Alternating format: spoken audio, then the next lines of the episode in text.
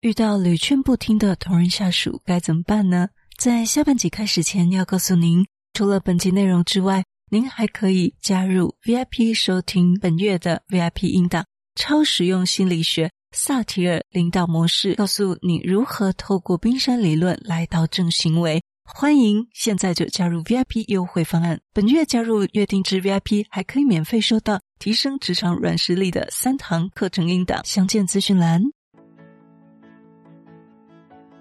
心态摆正之后，接下来我们来掌握以下四个步骤，既能不失主观的公正，又能在平稳的气氛下成功的规劝员工。让我们来看看步骤一，刚刚讲到抛开愤怒情绪，强调外显事实，对不对？身为员工啊，被人纠正或者是被人贴上标签，肯定会觉得心里不舒服。因此呢，身为管理职的你。第一步就是要抛开情绪，不要用主观的想法去评断，而是用客观的角度去强调外显的事实，也不要立刻就动怒。另外呢，身为管理者要注意，外显事实是需要可量化的，那这个很重要。那可以观察到的内容，例如说，这个同仁的企划书晚交了几天，或者是少订了多少货，这些呢都是相当。直接而且客观而且可量化的事实，也就是这个有点类似白纸黑字，它也不能反驳太多哦，没有太多争议的空间。那么，透过跟员工陈述这个外显事实，也可以避免刚刚提到的这个主观想法的问题。那两两方呢，也比较不会陷入到负面的情绪当中。第二步骤呢，我们来强调犯错造成的影响。因为刚刚有讲到，有些人呢，他犯错，他真的觉得你也太小题大做了吧？但是呢，到底是犯错的人还觉得自己没什么关系？哈，就是啊、台语说就是不要不紧这样子，是不是会让人真的是真的是气到冒烟，对吧？那所以呢，当这个下属他已经犯错时，身为管理职的你要用客观的陈述跟员工说明他犯这个错误会造生什么后果？例如说，如果大家都等等你来开会，这样就影响了下午的工作行程；或者是说，大家都等你来开会，那每个人的工时都是公司的成本，对不对？每个人的时薪换算，我等你二十分钟、十分钟，这样子都是浪费公司很多成本。又或者呢，是某某员工他忘记发货给客户，造成了双方怎么样合作结束，人家就不买了，对不对？那强调这个后果的方式，让同仁能够更明确的知道他所犯的错不是只是他一个人的事，而是会牵动到整个团队的运作，让他可以自我警惕。尽量用这些可量化的数字，让他可以意识到自己的问题。第三个步骤，引导下属做出改变。相信呢，我们身为管理职，跟同仁解释了这么多，就是希望他能够做出改变。但真正决定做出改变的方式，应该要由这个部属自己提出，而不是由主管的口中去下达命令。因为有很多研究。结果都显现自己提出的东西比较会怎么样，比较会去做嘛，对不对？那别人提出的东西，他未必愿意会去做。但也有一些不负责任的人，连自己提出的东西都不去做，也是有的。但是毕竟可以大大提升这个改变的机会。如果是自己承诺的，可以稍微提升。好，好。如果呢，我们直接下达命令，这样子，同仁会觉得自己好像连自己提出条件改正的机会都没有，会伤到他的自尊心，也可能会从此呢心生不满，让他更难改改变他的错误。但也不是每一个员工都可以马上想到他要怎么改变，因为他可能连自己这个做错了哦，该怎么改变他自己都没有想法。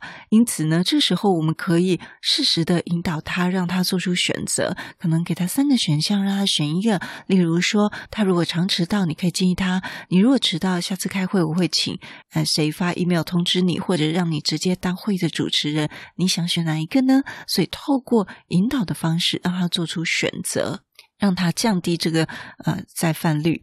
第四个步骤，最后一个步骤是让你的下属主动提出惩罚方案哈。所以让下属自己提出惩罚方案，是为了要让他看见他所犯的错误，并且对自己的行为负责。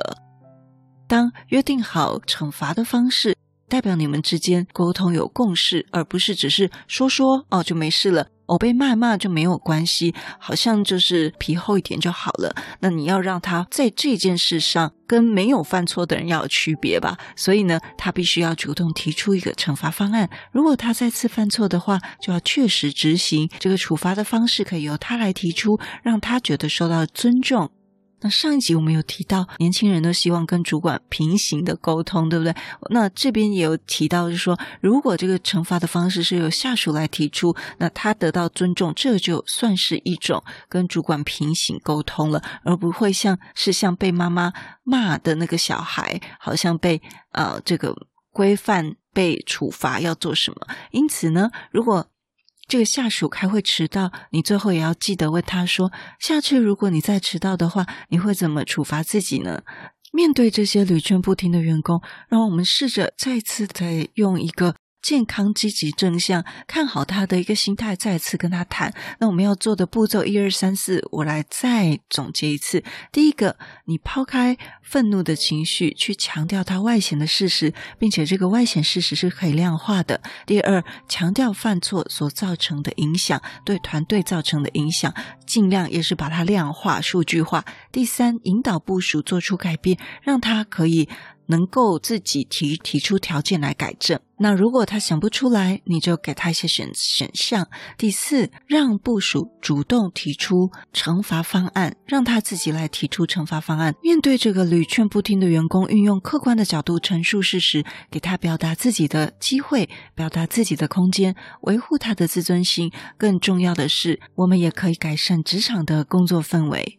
那最后呢，也要提到一点，就是说，我们也要去评估这位同仁是不是我们可以认定跟认可的人才呢？例如说，不会，我们可以教；犯错的话，你也可以改。但是在工作心态上，或者是道德伦理上有问题，例如教一次不懂却不想问，犯错一次却不愿意改，主管指示又不愿意遵守，只想凭着自己的主见选择想听的事，照着自己的想法做事，像这样子呢，就很容易因为这个特立独行的同仁引起团队的冲突。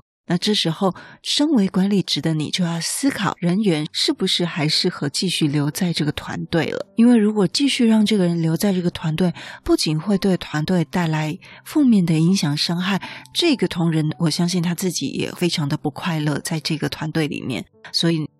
在这时候，我们就要慎思明辨。如果我们有这样的问题，尽快请这个同仁可以离开。有很多专家学者也提出了，就是我们聘人要慢慢的，但是我们解雇人要快快的做。那之后我们有机会，我们再做一集去分享。那么，我们身为管理职，也要记得，问题员工的不合格行为背后可能会有其他的原因，例如他可能家人生病啊，或者是有金钱，或他本身有一些上瘾的问题，他有压力的问题。掌握这些根源，可以更有效的化解状况。在下一集呢，我们可以进一步的再来谈，在所有员工的绩效表现问题里，我们身为管理职要采取的。